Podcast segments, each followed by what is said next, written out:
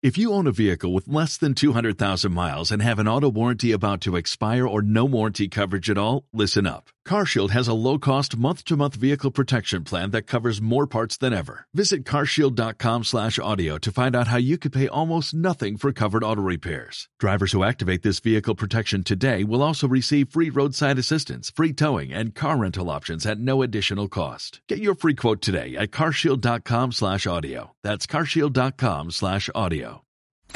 W Radio. Escuchas lo mejor de Marta de Baile. Solo por W Radio. Ahora sí, don Enrique Tamés, decano regional. Ahora, ahora ¿cuál es ese título? ¿Qué es decano? Nunca he entendido. Decano es el dean. The dean. Ah, yes, the, dean es the decano. The Yes. dean. O sea, el decano del colegio es el mero chipocludo del colegio. Ah, eh, yo- de es una cuando, región. cuando sí. te dicen, te llaman de la dirección, vas con el decano. Así es. ¿O no? Es el Dean. director Ahora del soy colegio. Dean Tamés. Eh, Eres Sí, Dean Tamés, eres decano Tamés. Eh, bueno, es decano regional de la Escuela de Humanidades y Educación del Tecnológico de Monterrey. Y hoy traes acompañante, Enrique. Así es. Sí. Ahorita ya estoy cambiando de rol. Ajá. Entonces eh, me estoy moviendo hacia el Tecnológico Monterrey y estoy aprovechando, ojalá que me sigas invitando, Marta, Por en mi nuevo rol. por Pero pues estoy aprovechando y quiero presentarles a Rosalinda, a la doctora Rosalinda Ballesteros, que es ahora la nueva directora del Instituto de Ciencias de la Felicidad de la Universidad Tecmilenio. Bienvenida, Rosalinda. Muchas También gracias. puedes ser nuestra amiga si quieres. Me encanta. Oigan, bienvenidos a los dos, nos encanta. Nada más que antes de comenzar, yo sí tengo que hacer una pregunta Enrique. Nunca he entendido qué es humanidades. ¿Qué es humanidades? Eh, yo estoy ¿Qué peleado con el estudias? Ciencias y humanidades. No entiendo lo de humanidades, ¿qué es? Tradicionalmente humanidades es arte, filosofía, historia, Todas las literatura. ¿Letras? letras, Letras. todo eso es humanidades. Yo estoy un poquito, yo que soy filósofo, que soy de las humanidades, estoy peleado con el término, porque Claro. desde mi punto de vista, y algunos a lo mejor se van a persinar en este momento, tan humanístico es la Mona Lisa como una computadora. Claro. Como, como un negocio, como un edificio. Como la O sea, actuaría. pues así es. Como una Entonces, ingeniería civil. pues sí, todo, todo viene de lo profundamente humano. Entonces, Claro. desde mi punto de vista, el término está un poco en desuso. Pero bueno, tradicionalmente por humanidades entendemos artes, filosofía, literatura, historia, etc. ok, nunca había entendido. Ok, ya Te- entendiste. ¿Sabes qué? Te agradezco mucho. De nada. Pero la pregunta para ustedes dos es, en el área de humanidades, ¿qué, qué estudias humanidades? ¿Qué es, ¿Qué es ser feliz? ¿Qué es la felicidad? ¿Carcajearse? Porque hay gente que se carcajea y cero es feliz. Tiene que ver más con, a mí me dicen, es que Marta es súper feliz. No, cero. Yo me carcajeo todo el día. Pero la carcajada no significa que eres una persona feliz.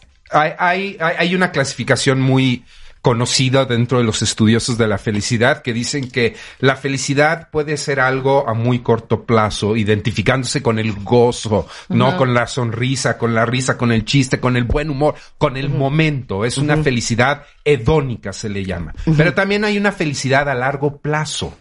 Eh, eudaimónica se llama por un señor Aristóteles que vivió hace muchos años. ¿Euda qué? Eudaimónico. ¿Y eso qué significa? Eudemos. Entonces, significa el fin último del ser, de los seres humanos es ser feliz.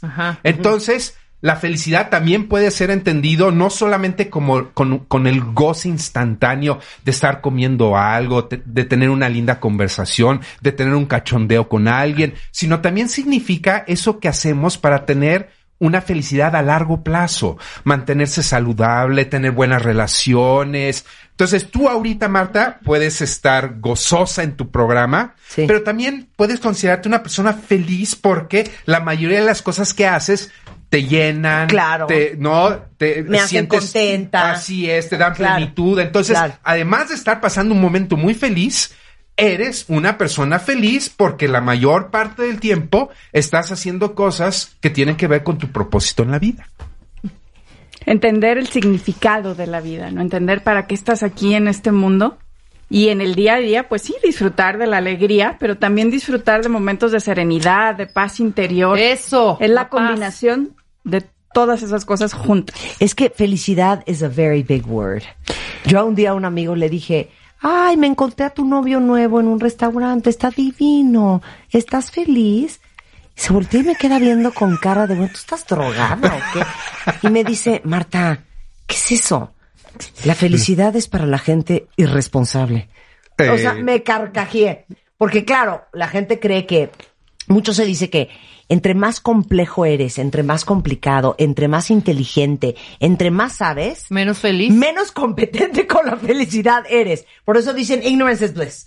Bueno, pues entonces yo intento ser muy ignorante, porque Sí. al final de cuentas en mi vida lo que yo quiero no es conocer tanto, sino ser feliz. O sea, Claro. lo que yo busco es, a ver, ¿cómo, cómo voy a tener una, una vida con sentido, con propósito, con cosas que me llenen? Entonces, por supuesto me estoy burlando, no creo Sí, que, sí. no creo que el conocimiento sea un obstáculo para la felicidad, pero si se trata de poner una escala de valores, oye, pues los seres humanos al final de cuentas lo que buscamos es ser feliz y la, y el conocimiento me puede ayudar a ser feliz. Claro. Ahora, yo sé que tenemos estos estereotipos sociales de que hay personas que son medio brutas, pueden llegar Sí, a ser feliz porque no se dan cuenta de todas las tragedias que existen alrededor.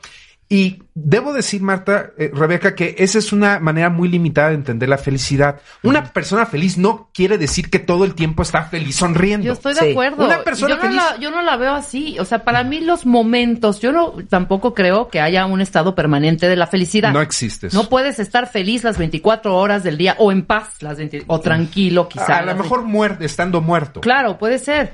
Pero tienes tus momentos que esos momentos son regalos, perdóname. Así es. En donde estás muy tranquilo, con pensamientos que te están alimentando, aunque diga Marta, ¿qué es esa cursilería, güey? No, es la verdad. No estar de, de, de, maduras decrépitas, eh, vociferando que queremos un cambio, que ya no quiero estar aquí, que ya estoy hasta la madre, ¿sabes? O sea, esos momentos como muy, de- muy tuyos, muy en paz, sola o en compañía, en donde tu único pensamiento es fluir, ¿sabes? Creo que es eso, ¿no? No, y entender también que esos momentos te ayudan a pues tener gasolina o tener combustible para los momentos difíciles de la vida que a todos nos van a pasar, ¿no? No es que por decir, si yo quiero ser una persona feliz, tengo que rechazar que a veces me enojo o me pongo eh, en mal plan porque pues no he comido y, y me pongo de mal humor o no duermo bien y me pongo ansioso. O sea, todo eso es parte de la vida, pero aprender a manejarlo mejor también es parte de ser feliz. Y manejarlo para tu beneficio o para el beneficio de los demás, ¿no? Dijiste Porque de- la palabra clave, manejarlo mejor. O sea, hay gente que dices, o sea, ¿cómo? Se te acaba de ponchar la llanta, vienes mojado, no has comido, estuviste seis horas en el tráfico ¿Y me cuentas un chiste o y me cuentas un chiste. Sí, claro. O sea, no, no entiendo. Y hay gente, o sea, que, que, que, que se le tropezó el tacón en la calle y están de un humor furibundo el resto de la tarde. Y ya llega a el llorarle a su manejo de las partes difíciles y complicadas de la vida, yo creo que en eso radica el preservar tu felicidad.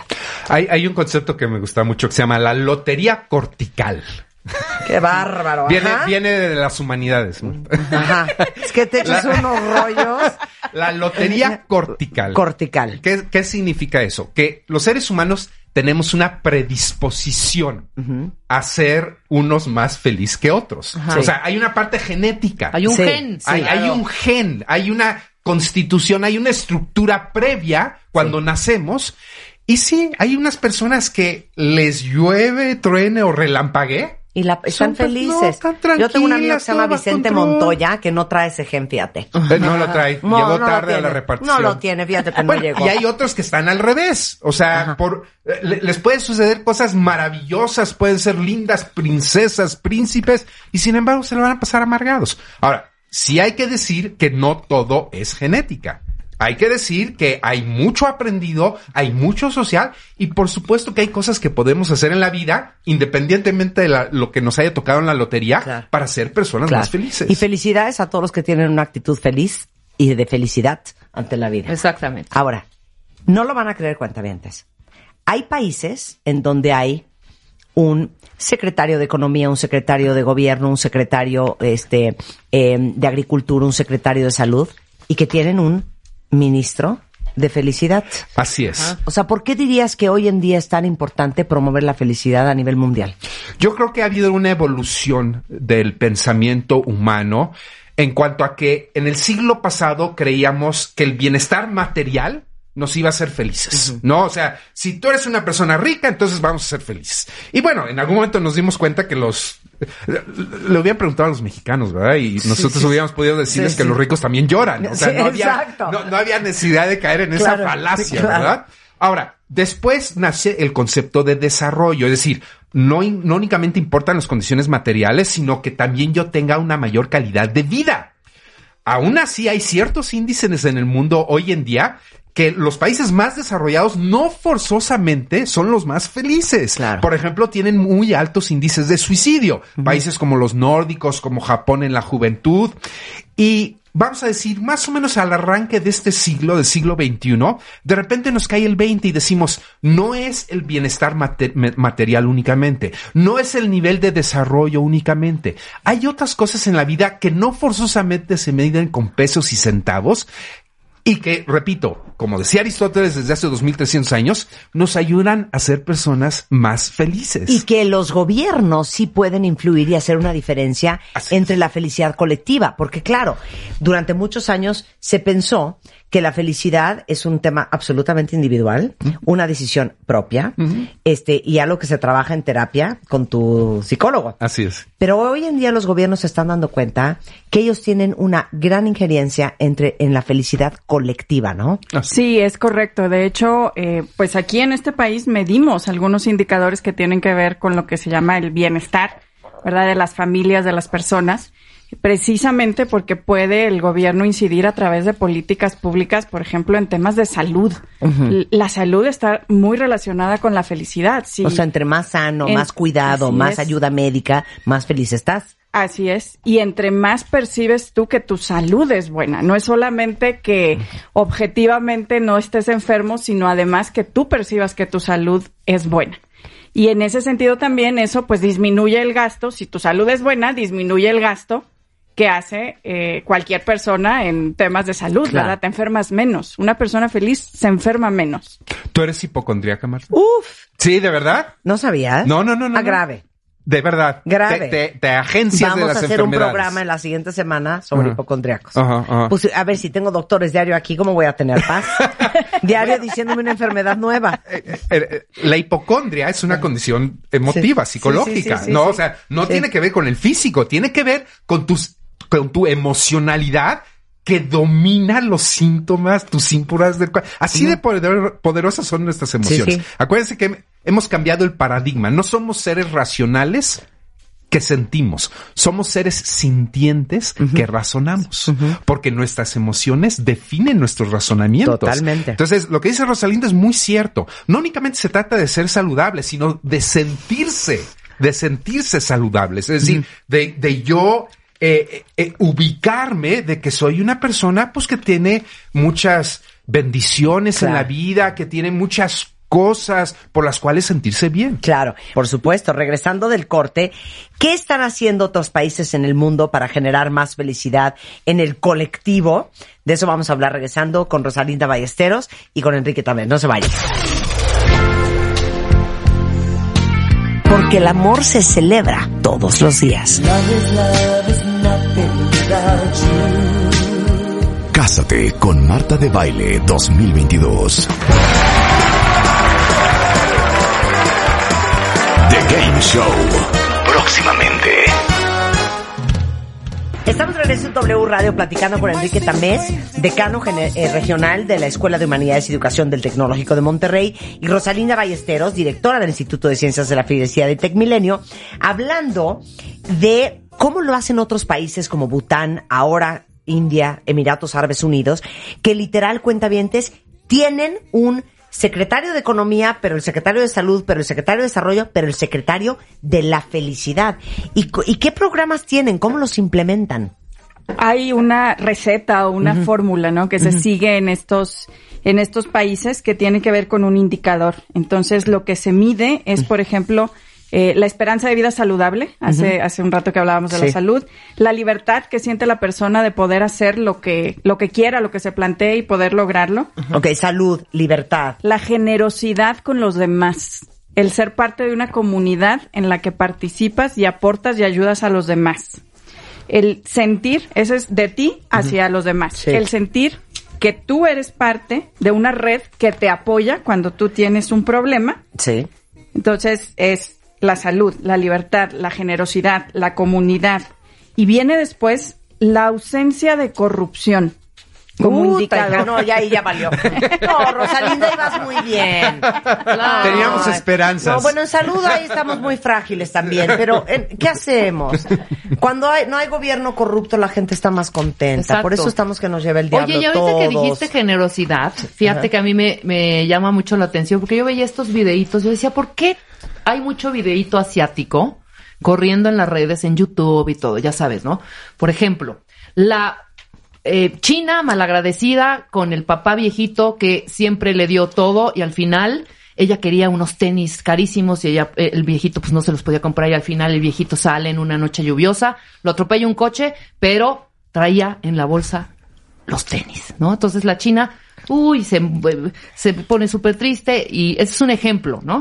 O el, el chino igual al asiático o el coreano malagradecido que trataba fatal a su abuelita y la abuelita se enferma y total es un rollo, ¿no?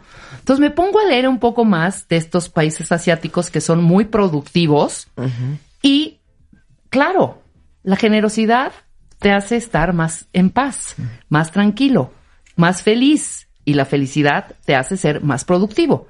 Entonces es un bombardeo de estos mensajes de sé generoso, sé generoso, sé generoso y perdón, los asiáticos son los más productivos, es la cultura más productiva entre otros países, ¿no? Entonces dije, claro, buen punto, esa generosidad hace que estés contento, estés feliz y además produzcas. ¿Y qué? Y produces y le va bien a tu familia y le va bien a tu país, ¿no? De alguna manera. Eso era lo que iba yo a acotar. Tiene que ver la generosidad con la ¿A felicidad. qué ibas a hacer? Acotar, Acotar. otra vez dijiste. Acotar. Palabra acotar. también viene de las humanidades. Está- está Mi colega la palabra Rebeca. acotar. Acotar, Viene qué de las horror, también. Pues claro. Pero por eso también eh, muchos países que eh, son países en desarrollo, países en África, países en Latinoamérica, ranquean muy bien en felicidad por el tema de la solidaridad social, ¿no? Que tiene que ver un poco con la generosidad. Entonces regresemos, por favor, a la corrupción. Adelante, Rosalinda. Adelante. Bueno, la corrupción es un factor porque finalmente la vida diaria de las personas se ve afectada por la corrupción, pero también, por ejemplo, la posibilidad de poner un negocio, lo que tienes que hacer o no para poder sentir que logras las metas que te propones, pues todo esto se ve afectado por la corrupción, ¿no? Cambia un poco cómo tienes que conducirte en el día a día porque tienes que tomar este factor en cuenta, ¿no? En- Entonces, entre menor corrupción haya en un país, mayor felicidad hay. El tema es que es asunto del ministro de felicidad eh, tener políticas que reduzcan la corrupción para que entonces la comunidad pueda ser más feliz. Así es, así es. Hay, hay un ejemplo que ahorita se está aplicando en el Reino Unido, en donde a través de las políticas públicas se están determinando ciertos días del año en que las personas están, vamos a llamarlo así, obligadas a hacer un acto caritativo. Es decir, a darle algo a Claro, alguien. Vamos a regalar un libro, vamos a regalarle unas flores. Y no a las personas conocidas, sino puede ser en la calle, alguien que va pasando y de repente le das una flor, le das un libro. Tienes un acto generoso. Y eso obviamente aumenta los niveles de bienestar y felicidad. Hay una, eh, en este tema de la corrupción, Marta, eh, hay un eje, eh, no es coincidente, creo yo. Eh, me faltan bases científicas para afirmar, o la investigación para afirmar lo que voy a decir, pero creo yo que hay una coincidencia muy interesante en el país asiático menos feliz y que es el más corrupto de todos, que es Corea. Corea es un país que rankea muy bajo normalmente en los niveles de felicidad. Y es Corea del Sur. Y así es, Sí, Corea, no, no sí, del norte. Corea Sí. del Norte no, no, Sí, no, no, ni- no ni- sabemos ni nada de lo que sucede Sí. ahí. Sí. Pero en Corea del Sur es un, es un país y ha sido un país históricamente muy corrupto y los niveles de felicidad son muy bajos. A pesar de que tienen todo lo demás que mencionabas, Marta. O sea, Sí. son muy, y tú, Rebeca, son muy trabajadores, son muy exitosos, tienen, no, una sociedad que funciona, pero al final de cuentas es corrupta y eso, por supuesto, pega en sus índices de bienestar. Ahí podemos incluir a todos los países africanos o a muchos de los países africanos. Ahí por ahí no lo tengo preparado, pero hay una, hay un índice de corrupción a nivel mundial y pues si los países africanos, eh, pues brillan, ¿no? En estas, en Claro. estos índices porque pues son corruptos y más allá. En México, lamentablemente, ranqueamos mal también. pero pues también hay que decirlo. eh, No, somos nosotros somos parte No de somos. la corrupción. O sea, cuando hablamos del México corrupto, no estamos hablando de un agente No hay un roto sino externo. No, es el otro, ¿no? O sea, Claro. Nosotros somos miembros de esta sociedad y de alguna manera todos estamos contribuyendo. Copiar en un examen es corrupción. Es corrupción, Totalmente. ¿no? Y, y bajar y ver una película ilegal es corrupción. Darte y- vuelta en o U sea, es ilegal. Así es, hay, hay muchos actos, ¿no? Que, que nos definen a todos como, Claro. una sociedad corrupta Ahora- y más corrupta cuando no nos damos cuenta. Ah, Platíquenme algo, porque estoy viendo el ranking cuentavientes de los 10 países más felices del mundo. 10, Suecia, Australia en el 9, luego Nueva Zelanda, Canadá, Holanda, Finlandia, Suiza, Islandia, Dinamarca y Noruega. Dinamarca era el primer lugar el año pasado y Noruega lo desbancó. ¿Qué están haciendo en Noruega que no estamos haciendo en México? Atendiendo muchas condiciones de la vida diaria.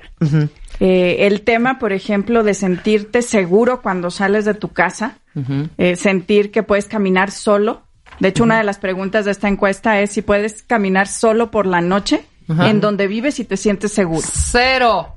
Así, tal cual lo digo. Cero. El balance vida-trabajo es otra de las cosas que se mide en este índice. y, y, por ejemplo, aquí en México, la cantidad de personas que reportan en, este, en esta encuesta que trabajan más de 50 horas a la semana Ajá. es el doble de la de Noruega. O sea, lo, lo, lo más triste de esta historia, porque tenemos el número y se los platicamos el año pasado, es que México rankea como el país que más horas trabaja a nivel mundial, En- en la pero no somos el menos, el más competitivo ni el más eficiente. Así es, el más somos el más ineficiente, Claro. pero somos el que más horas trabaja de Pues los sí, miembros de la OCDE. pero ¿saben qué? En Noruega no se van a tragar a la tablita tres horas, ¿eh? No, claro. No, pero se regresan a la, la oficina a las seis de la tarde. el ir a Ey, ¿Eso cuenta como horas de trabajo? Eso, eso, claro. Para los burócratas, Claro. ¿no? Oye, pues me fui a las 8 de la mañana de mi casa y, Y re- regresé a las 10 de la noche. Ajá, pero te pasaste tragando tres horas con, con el Eh, en cliente. mi oficina. Y bebiendo. En mi Trabajando, oficina. Es que aquí en. México se En la cree- cantina de mi oficina. Claro. Aquí en México se cree que ir a trabajar es, es nada más ir. Sí. No, Sí, ¿Sabes? O sea, No. ya, Claro. ya fui a trabajar. Claro. No, no, nada más es ir. Hay que trabajar. A ver, Así es. sigue, sigue, Rosalinda.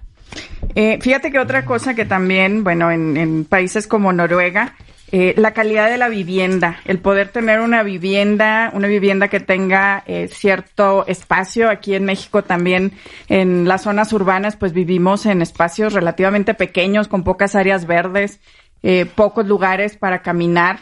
Y a veces, bueno, los lugares que tenemos para caminar, pues no, no son muy sanos, ¿no? Porque estamos Claro. también respirando aire que, que está contaminado. Sí, yo agregaría ahí el, el- el concepto del espacio público. O sea, eh, eh, eh, hay, hay países, eh, y sobre todo en las ciudades, ¿no? Piensas en Nueva York, por ejemplo, en Tokio, estas ciudades globales, en donde, pues sí, digo, eh, vivir, por ejemplo, en Tokio, en una... eh, en una eh, departamento de 50 metros cuadrados es, eh, eres un millonario si tienes una casa de ese tamaño, ¿no? Pero en Tokio, eh, cuando visitas la ciudad, es una ciudad en donde hay muchos espacios públicos. Es decir, no vives confinado en Claro. una habitación de 50 metros porque Claro. estás entrando y saliendo, haciendo, hace un momento Rebeca comentaba, cero en términos de qué es lo que podemos hacer para caminar en la noche, ¿no? En donde, Claro. en, en, en nuestra vecindario, ¿no? O sea, eh, eh, eso es lo que tenemos que buscar en ciudades como la Ciudad de México, ¿no? En donde, pues sí, está difícil que todos vivamos en, hab- en, en habitaciones de 200 metros cuadrados, ¿verdad? Pero si las políticas públicas se dirigieran a recuperar los espacios públicos, eso aumentaría los niveles de bienestar. de Eso las haría el personas. secretario de Felicidad. Así es, ¿No? eso haría. Hacer un plan con el de urbanismo para decirle, a ver, vamos a empezar a quitar estos espacios. ¿Qué es lo que pasa en la Ciudad de México? Y ya me voy a ver medio, voy a empezar a ver medio grillo, ¿no? Eh, de repente hay un espacio allá en Reforma, en Chapultepec, que van a limpiar porque quieren, y empiezan las manifestaciones, no los quiten, no los mueven, no. O sea, Aquí cualquier intento por parte de quien sea de tratar de recuperar espacios verdes, siempre hay un contrincante político Tienes que le va la a razón, ¿eh? obstaculizar para que eso no suceda. Tienes toda la razón. Entonces, eso, eso, eso es grave, eso es terrible. Eh, tenemos, pocos lo saben, Chapultepec es casi dos veces más grande que el Central Park. Y el Central Park es poco más que una vaca sagrada. Así es. Y aquí no nos damos Ni fumar cuenta. puedes adentro. Claro. Y, y lo tratan los neoyorquinos y lo cuidan y, que- y, y aguas con que tires un arbolito. No, bueno. y que- o sea, hay una planeación, hay un cuidado de estos espacios públicos. Porque hoy en día sabemos que ese tipo de espacios, o sea, otra vez, a lo mejor vivo en un lugar muy reducido, pero la posibilidad de que baje a la calle, Sin que me camine maten, cuadra, sin que me mate, que camine en la esquina, haya un Claro. pequeño recreo. Yo me acuerdo en Hong Kong, ¿no? En donde está todo el mundo tan hacinado, casi casi no hay cuadra en donde no haya un espacio, aunque sea de unos 50 metros cuadrados, en donde hay un columpio, en donde hay una resbaladilla, Claro. en donde hay un espacio verde. Y eso no solamente tiene que ver con el sentido de libertad del cual hablabas, Rosalinda, de poder andar en la calle, que tus hijos puedan salir en patineta como salíamos nosotros, ¿no? En una avalancha, este, saber que estás seguro, que puedes disfrutar su ciudad.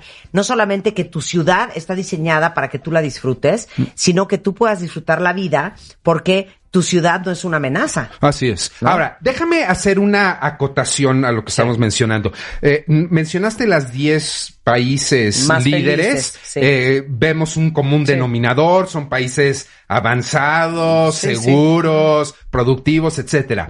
Pero déjame comentarte, hay algo que los especialistas han llamado la paradoja latinoamericana. ¿Y qué significa esto? Que hay muchos países de Latinoamérica que ranquean muy alto en estos índices de felicidad ¿Cuáles comparativamente hablando. Bueno, uno de ellos es México, lo creas o no. Hace dos años estábamos mejor, teníamos el lugar creo que 14 o 15 en el mundo. Ahora bajamos al 25. Pero cuando tú ves la lista completa, puedes darte cuenta que los primeros 35 o 40 lugares o son países en- eh, desarrollados como Noruega Sí. O son países latinoamericanos. Si te fijas, por ejemplo, Costa Rica está en el 12, eh, Chile en el 20, Brasil 22, Argentina, México, Uruguay, Guatemala, Panamá. Si te fijas en la lista de los 35, 36 primeros, Ahí estamos. ahí están los países latinoamericanos. Entonces, obviamente hay Y son buenos lugares, aunque digan, son- ay, pero 25 México, espérense. No, bueno. Yemen está en el 146. Así es. Eh, Burundi 154, Tanzania 153, Siria 152, Ruanda, Togo, Guinea, Liberia, Sudán y Yemen están en los 140, 150 últimos lugares. Así es. Entonces, o sea, estamos en el primer quintil. A pesar Claro. de que en México hemos perdido posiciones en los últimos años, de todos modos seguimos siendo, comparativamente hablando en el mundo, un país relativamente feliz. Claro. Y a lo mejor vale la pena, pues, destacar por qué, ¿no? ¿Cuáles son los elementos que hacen que los mexicanos estemos en estos altos índices? ¿Por qué estamos felices, Rosalinda? Bueno, a recuérdanos, recuérdanos. Fíjate que nosotros en México los indicadores que tienen que ver precisamente con comunidad, con sentir que tenemos personas en las que podemos confiar en el día a día, eh, es uno de los elementos que más nos ayuda. El sentido de familia también, el tener una familia extendida en la que participamos y de la que conocemos eh, y frecuentamos a nuestros familiares. Eh, y bueno, finalmente no tenemos los mejores indicadores económicos del mundo, pero tenemos un nivel suficiente para subsistir, o al menos así lo califica la gente. Sí, es que yo creo que, mira, que es bien interesante porque a diferencia de todos estos países escandinavos, eh, que no sé, no sé por qué están tan felices, porque yo los veo gente tan fría. Pero siento que lo que nos rescata a nosotros, en general en Latinoamérica, y por eso ranqueamos donde ranqueamos, es que son sociedades basadas en relaciones y no en transacciones. Creo que la relación que tienes con tu zapatero, con tu carpintero, con la persona que trabaja en tu casa, este, con el de la esquina, con tu jefe, con tu amiga, con tu mamá, que te ayuda a cuidar a tus hijos. Eh, hay un gran sentido de unidad, eh, familiarmente hablando, pero también de amistad. Eh, creo que gran parte de lo que nos da ilusión a los latinos es el convivio. Eh, en otros países a lo mejor es chambear, es hacer. Y nosotros es gozar, disfrutar, carcajearnos, el puente, la vacación, la El bebedera, chiste, el desmadre, humor, el chiste, el chisme. Y la yo creo que eso es muy nuestro, pero eso es yo creo que un poco genético y cultural. No es que el gobierno nos haya hecho así. Ahora, hay teorías, ah, hay una frase en inglés que me gusta mucho que yo suelo usar a veces, such is life in the tropics. Sí. ¿No? O sea, Así es la vida en el trópico. Sí, o sea, de repente sí, hay estudiosos que muestran que también hay una influencia geográfica, ¿verdad? Es decir, el hecho de que tengamos tanto sol, el hecho de que... Claro, es un buen punto. O sea, el hecho de que tengamos espacios de recreación en donde podamos, ¿no? Libremente movernos. O sea, eso, eso también cuenta. O sea, si Noruega estuviera en En- el en- trópico, en el trópico. estarían, bueno, carcajeándose todo el día. Si están en un hoyo negro y oscuro allá arriba Allá. y se la pasan bomba. De hecho, algunos cuando llegan no se quieren ir, ¿no? Se quieren quedar. Claro, aquí. ya se quieren quedar a vivir en Tulum. Así en es, Tulum. así. Por supuesto. Oigan, Estados Unidos es un caso bien triste eh, para todos los que tienen familia viviendo allá, porque eh, ocupaba, bueno, ocupa el lugar número 14, pero cada vez va bajando y bajando y bajando. Ahora está en el 19 en el ranking de la felicidad, siendo uno de los países más ricos del mundo. Así es. Y creen que van a seguir bajando. Eh, Es, es, eh, eh, todo parece indicar que sí, Marta. El, el- m- muchos estudios nos muestran que cuando te enfocas en lo negativo, no te vuelves positivo. Eso es lo que Al hay. contrario, te enfocas en lo negativo y mira, es una, es una cascadita de emociones que van bajando y bajando y bajando. Cuando intentas en tu vida no eliminar los problemas, sino tratar de buscar la solución a los problemas hacia salir adelante, pues tus niveles de bienestar van a aumentar. Entonces, el ambiente político ideológico en los Estados Unidos, pues hace, da una clara indicación de que en los siguientes años se va a estar hablando, diciendo, publicando, comentando, no lo que está bien, sino todo lo que está mal. Claro. Y eso es un camino a a la infelicidad. claro, va a impactar en la claro. felicidad. Así y es. en la confianza, porque si finalmente empieza un discurso de tener desconfianza del vecino porque es diferente a mí, eso genera también una serie de emociones negativas y afecta la- el sentido de seguridad de la persona y se va haciendo una espiral negativo que va creciendo y creciendo y creciendo. O sea, que no les sorprenda que cuando en el 2018, 19 y 20 hagamos nuevamente este programa sobre la lista de los países más felices, Estados Unidos ya esté peor que nosotros. Así es, no lo dudo nada, ¿eh? Oye, Nada. Enrique y, Mar- y Rosalina, muchísimas gracias por estar aquí. Gracias, Como siempre, Gracias. un gran, gran placer. Al doctor Enrique Tamés lo encuentran en arroba Enrique Tamés en Twitter, eh, a Rosalinda en Tecmilenio o en tecmilenio.mx, el Instituto de Ciencias de la Felicidad. Tiene una página que es cienciasdelafelicidad.mx. Muchas gracias, Rosalinda, un placer conocerte. Gracias. Gracias, Enrique. Chus. Chus. Auf Chus. Wiedersehen. Chus. Auf Wiedersehen. Con esto nos vamos cuentavientes, pero no se vayan ustedes. Ahí viene Carlos Loretti, el duende, en Así las Cosas, emisión de la tarde, con todo lo que ha pasado en México y en el mundo hasta este momento, y mucho más este viernes de alegría, solo en W Radio. Nosotros estamos de regreso el lunes en punto de las 10. Bonito fin de semana. Adiós. Porque el amor se celebra todos los días. Cásate con Marta de Baile 2022. The Game Show. Próximamente.